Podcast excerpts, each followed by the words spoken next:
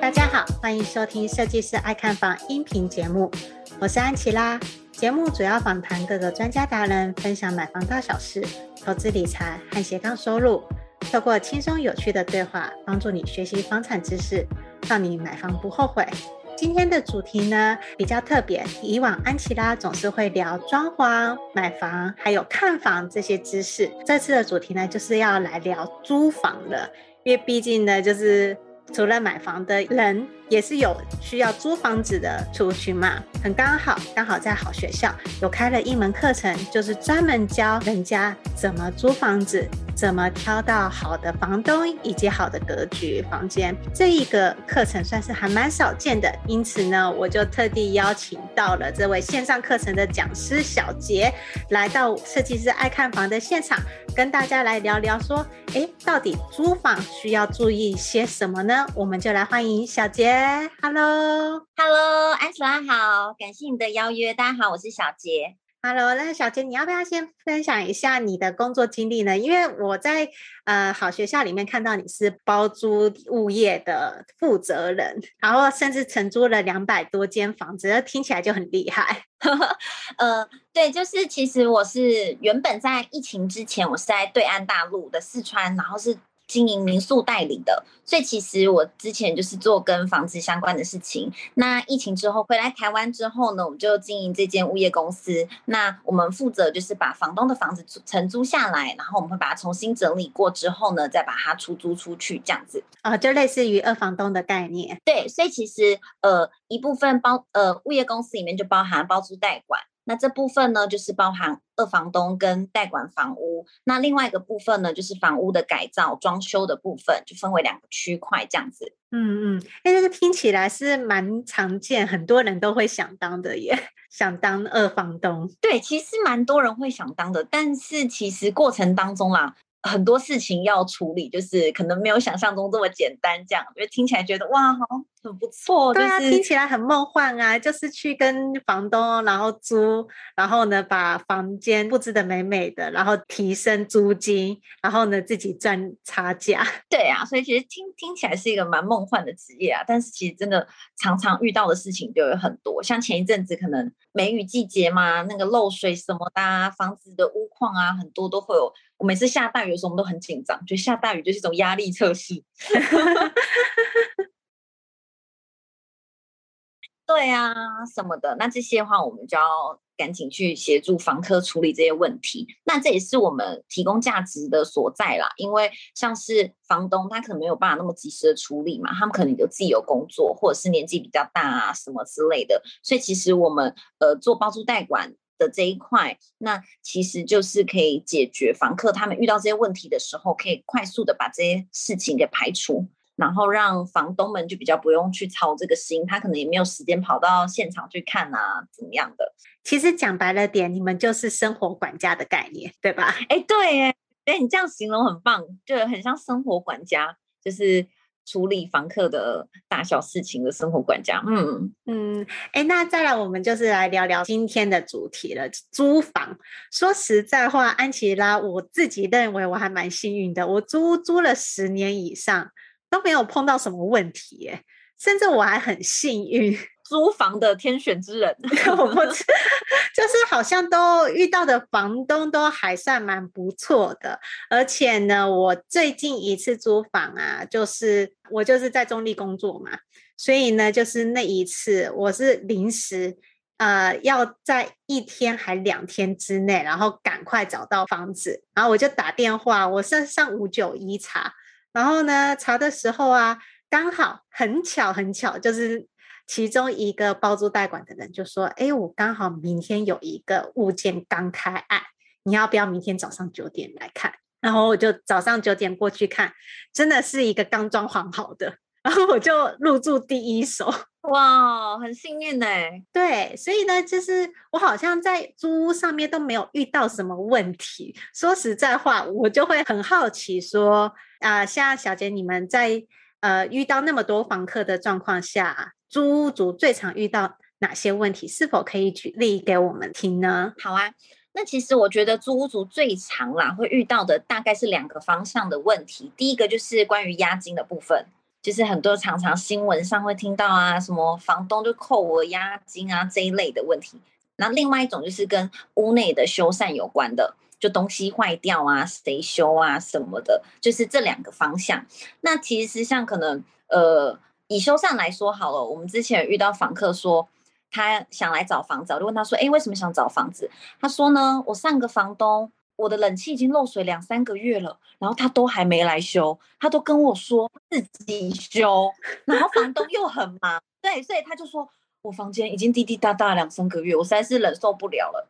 对，这就是有时候房客会遇到的问题，就是房东不来修，那怎么办？然后你生活上就会觉得很困扰。嗯，这一种夏天就是冷气嘛，冬天就热水器。对，那个热水器坏掉啊，房东说不会啊，这样子哪有不热啊？明明就没有不那个哪有不冷，然后夏天还是要冲澡的啊。对啊，这样子，所以像最近也会有一些热水器的问题。就是可能那个温度调节没有办法到它适用的温度，那可能房客都觉得啊太冷了，热水器怎么忽忽大忽小啊，没有办法转到一个适合的水温这一种。但有时候房东就觉得啊没有啊，这 OK 啊，然后或者冷气有时候也是很尴尬，因为冷气我们现在可能年轻人吹都比较低温，那房东说不会啊，很凉啊，哪里有不凉？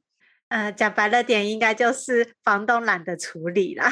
对，其实就反难处理，所以就会在这个点上就是没有办法取得一个共识，蛮尴尬的。所以我觉得这是人的问题。对啊，那有时候就是在租房子的时候，可能也没有事前你也没有讲好，所以会造成就是有时候认知上面啦会有一些落差。就房东觉得呃这是你要修的啊，那房客觉得这是你要修的，那就是没有事前先沟通好，也是一种情况。可是问题是，房客跟房东也基本上都是一面之缘，就决定签约了。所以呢，这种状况真的很难避免哎、你也没办法，就是啊，看他那个和蔼可亲，就觉得他一定是一个好房东，也不见得。对，所以就变成是，就像如果我们反过来说好了，其实房东也会觉得我们一面之缘，这到底会不会是房好房客，我们也不知道。对，所以其实。这个关系是很很很特别，就是其实我们也都是一面之缘，然后就是要把房子就是租给房客了，那我们双方也很难去判定彼此到底是不是好人。是啊，对，所以说我们才会觉得说。呃，要把它加强的是在于说，我们事前要把这些不管是合约跟租房的这个承租过程当中会遇到的一些状况，我们可以先事先的把它沟通清楚的话，就可以避免掉这些的纠纷。这就是我们来到下一个要点了，就是到底有什么诀窍可以避免这些事情，甚至可以让我们房客挑到好房东，在透过沟通的过程中。甚至进去房间就知道说啊，热水器或者是冷气机哪里出问题。嗯嗯嗯，我觉得啦，第一个就是我们要先了解我们自己的租的需求，因为有时候我们讲他到底是不是好房东，嗯有的时候就算他真的是好房东，但是呢，我们自己也搞不清楚状况啊，这房子我到底会不会喜欢？那到底是不是适合我住？那往往像前一阵子，呃。我一个新房客，他大概才住两个礼拜，然后他就跟我说：“哎、欸，我觉得你们这边交通位置很棒啊，因为我们在西门町捷运站，走路五分钟。然后楼下有管理员，然后又有代收包裹，然后我觉得都很棒。但是因为我后来发现，嗯、呃，我东西好像真的太多了，就是搬进来之后觉得空间不够使用，所以我还是可能要提前解约。”那这个情情况下，就是我们房子跟我们房东，我们也是好房东啊，我们房子也是好房子啊。对。但是是他不了解他自己的需求，以至于他还是要提前解约。那这时候的话，就是还是会遇到这样的问题。这他是有空间问题吗？对，他是对自己的空间认知自己的东西，他不知道他自己这么多东西。哎，这个我觉得。已经是个人，就是对于空间的认知，自己的东西有多少，然后呢，到底要摆多少，大致上要住多少平的房间是没有清楚的概念的。对，那就是一般可能在我自己以前好了，在大陆租房子或是在台湾租房子，呃，我自己租房子的时候，我发现其实我没有这样的问题，但是因为我们接触了这么多房客，才发现，哎。这个不是一个一般人会知道的事情，就是我们有什么样的需求，呃，我们有多少东西啊，或是我们有什么特殊需求，应该是说这个是我们认为是尝试。对，我们可能觉得是一个尝试，但其实并不是每个人他都了解的。所以说，第一个部分我觉得是要先了解自己的需求，那再来第二个部分就是我们刚才提到了嘛，怎么样可以去呃至少找到一个好的房东。那这个部分就是我们要。当下看房子的时候，其实很多时候房客是太客气了，就是他们就进来看一看，然后其实很多种东西，你只要跟房东说，我们是可以先现场就直接去测试一下的，嗯，就是你可以先测试一下热水器，哎，这个水温哎是 OK 的，那冷气我们进来我们就开着，那你有没有感觉？哎，你不是觉得 OK？就是你可以让它运转一下，然后你可以测试一下，可能马桶啊就冲冲看那个水压，因为有些人他可能对水压要求也很高。对对，有些房客他觉得啊这样子水压很少，但是房东觉得这是正常啊，这就是认知问题了。嗯，对，所以这个在看房子的时候，其实都可以去测试。哎，你这个说的真的是不没有错哎，因为呢，确实就是你是有权利去把这所有的电子设备或者是你的居家用品设备，然后去全部测试一遍，包含像有些人可能会说莲蓬头的那个水压很低呀、啊。然后呢，就可以当下去讲，甚至呢，去开启冷气机的时候，发现嗡嗡嗡很吵，嗯嗯，他就可以考虑不选择住这里。对，没错。那你当时测试完，你就可以直接询问房东，他到底会不会想改善，嗯、还是对他来说这个就他没有想改善的。那如果你又很在意，那你就可以选择不要租这间房子，总比你住进来之后，然后才提什么室外机很吵。那这个室外机吵也很难定义啊，有些房东觉得。那个一点点声音嗡嗡嗡，啊，你可能对声音很敏感，你又觉得这样不行。那、嗯、我才记得，就是说，呃，像我租房子的时候啊，我最 care 最 care 的就是厕所。哦，就是如果厕所看起来很脏的话，我绝对打死都不去住。嗯嗯嗯嗯嗯，对。所以像安琪拉的话，就是很清楚知道自己的需求，所以你会很看重这一这一点。嗯，因为毕竟现在很多都是大学刚毕业，嗯，可能很年轻。所以他们还没有厘清自己他的需求是什么的时候，他其实是住进去，他才会发现啊，所以垃圾要自己倒哦，这个地方没有代收垃圾啊，没有人跟你说我代收垃圾啊，你就会发现，就是小朋友有时候也。小朋友以前都是妈妈、爸爸妈妈倒垃圾，然后完全都没有试过自己倒垃圾。对，没错，所以他们有时候真的是住进来才发现说啊，原来是要自己倒垃圾，然后以为有附电视。应该就会有第四台，那个是要先打开来看的才知道啊。对，并不是一定会附第四台，那这就属于是自己的，就是自己脑补的一个想象，这样觉得应该会有。嗯、对，所以一部分就是我觉得在看房子的时候都可以去把那些东西试一试。像有些人也会 care 是，比如床，有些人就是要睡硬一点，有些人喜欢睡软一点。对，没错。像前一阵子也有房客才说啊，那个床好像太软了。那但这就没办法，这我们当时付的床它没有坏，那它可以使用，那它的软硬度就是这样子，这就没有办法说你退租睡到一半，然后忽然跟房东说我现在想换一张软一点的床，除非他自己再买一个床垫然后盖上去。对，那你自己这个时候就是真的你要自己买个床垫了，这时候房东一定是不会去负责这个部分的。接下来进入广告时间。你是否梦想过拥有属于自己的房子？但是看完好几间预售屋，不知道要注意什么，也不知道怎么选择。你是否是一个小资族，手头资金不多？比起一口气就要投入上百万头期款的中古屋，预售屋可以分期付款，这样的选择更吸引你。与其漫无目的的看房，买到房子后又出了问题，不如在出手买房之前，系统性的了解预售屋的买房知识。避免因为判断错误而造成不愉快的买房经验。没关系，我们听到你的心声了。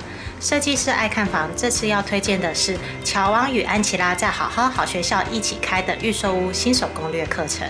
我们知道买房有太多需要注意的事项，所以希望透过这堂课，帮助想要购买预售屋的你，尽可能避开想得到的风险，用漂亮的价格买到心目中的好房子。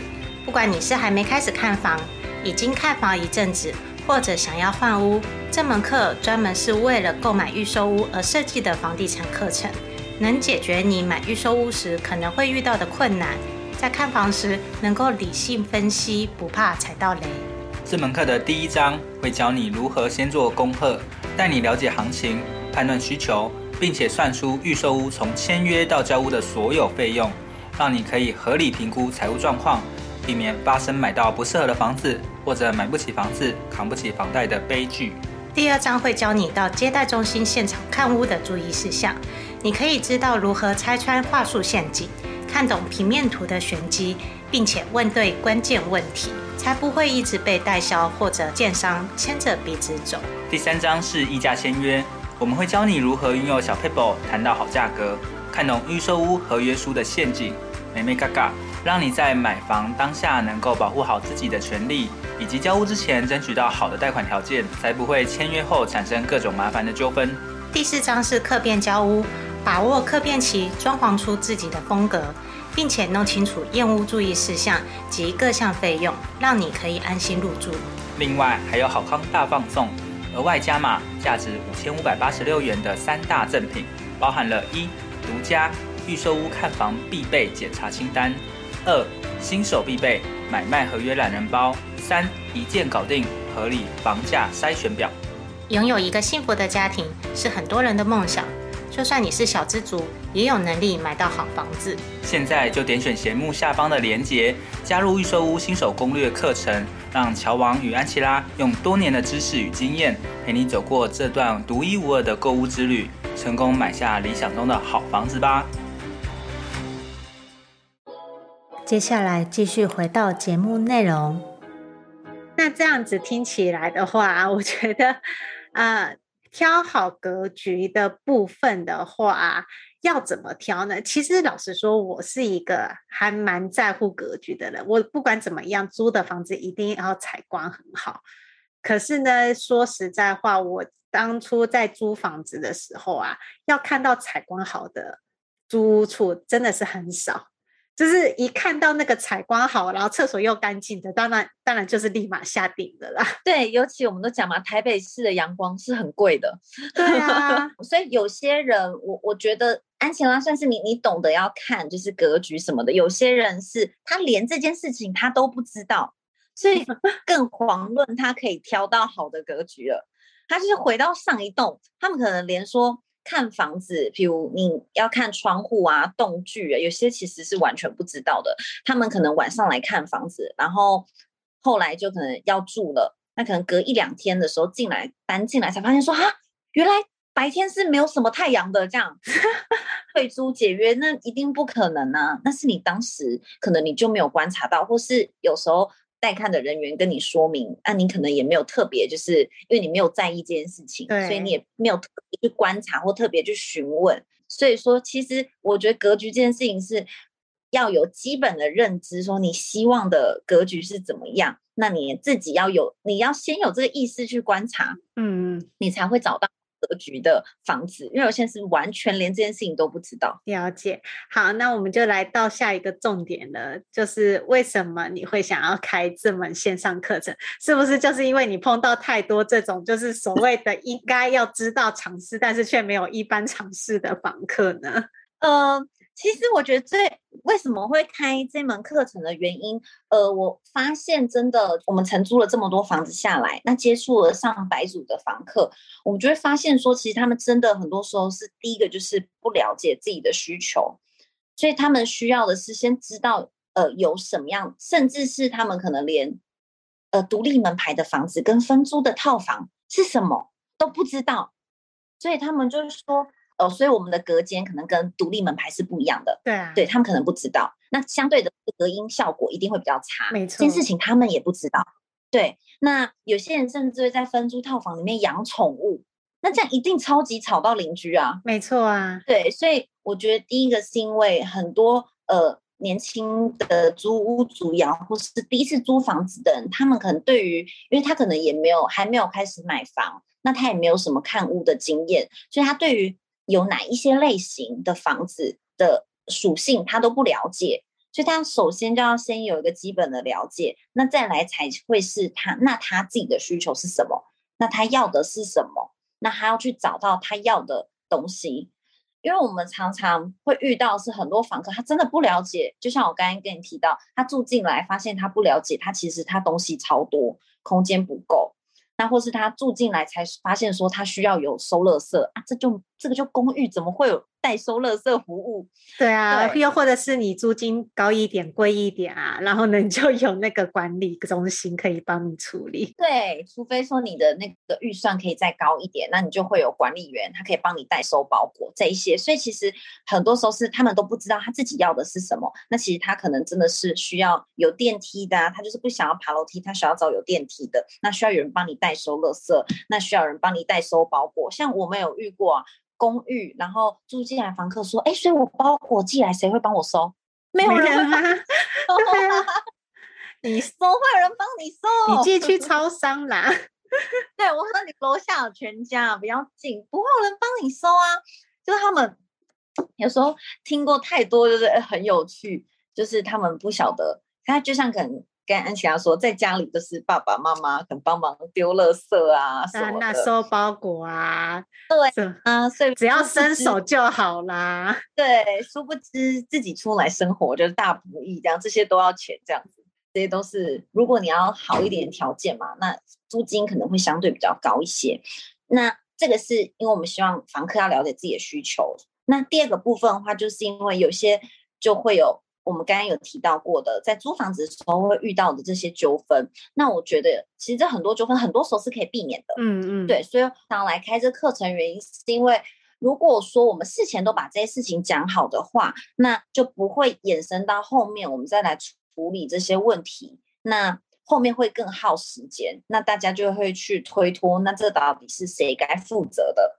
那譬如我们可以在事前我们就。沟通好，比如电器设备啊，这些冷气啊、热水器啊，然后是房东要负责修缮的。那房客要负责修缮的有哪一些？就是我们可以在我们签约或是我们碰面的时候，我们就把这些事情讲清楚。那先沟通好，然后去避免说之后会有这个这样的争议的问题。那甚至是有些人因为可能，呃，因为在台北其实很多北漂的，没错。北漂青年，对，北漂青年们来要租房子嘛？那其实有的时候他们的工作也没有这么稳定，或者是他只是就他来刚来台北闯荡一番，他也不确定他工作啊状况什么的，他可能一阵子又会回去南部了，所以他们有时候就会说，呃，那房东，那这很不好意思，可以不要扣我押金吗？就是我家里有状况，我工作就是没有继续做下去啊什么的。那其实到发生的时候再提，其实。这个时候其实房东是很难接受的，但是假设是我们在签约的时候，我们可能就是先去告知，那可能我们房东比较容易接受。比如他也先告知说，我是先三个月试用期，那如果真的三月三个月试用期没有过，那可能我真的就会搬搬回去了。那这样可不可以考虑不要扣我押金？那如果三个月试用期过了，哎，我确定我真的就我我我就没有问题啊，我们就合约继续走，这样子也 OK。就是你可以把。你可能知道的一些情况，可以先沟通出来的话，那总比真的发生的时候，那这时候我们有时候都房以房东方来讲，就会觉得这可能是一个理由或是一个借口，嗯嗯，不想住在这边的一个原因，这样，而不是你事前告诉我可能会有一两个状况，那如果这一两个状况我知预先知道，那如果真的发生的话，我们其实是可以接受，不要扣他押金，然后就解约的。但其实呢，就是我觉得你这一个租屋线上课程啊，真的是完完全全针对那些第一次租房的大学生或者是北漂族。因为以设计师爱看房来说，我相信安粉们，我大部分的客群都是三十岁到五十岁，嗯嗯嗯，所以呢，都是已经有租房一段经验的人。我相信。各位在听现在这个节目的安粉们啊，如果呢你身边的亲戚或者是朋友，然后他刚好是呃刚上来的北漂族或者是呃大学生的话，诚心推荐你可以把这门好学校的租屋线上课程推荐给他，请他先上过一遍。因为确实我有一个同事，就是他可能也是租房没有什么经验。所以呢，他那时候上来也是，哎，一天之内赶快就随随便便租一个房间，然后那个房间我们其他同事都笑说，你为什么会租那么贵？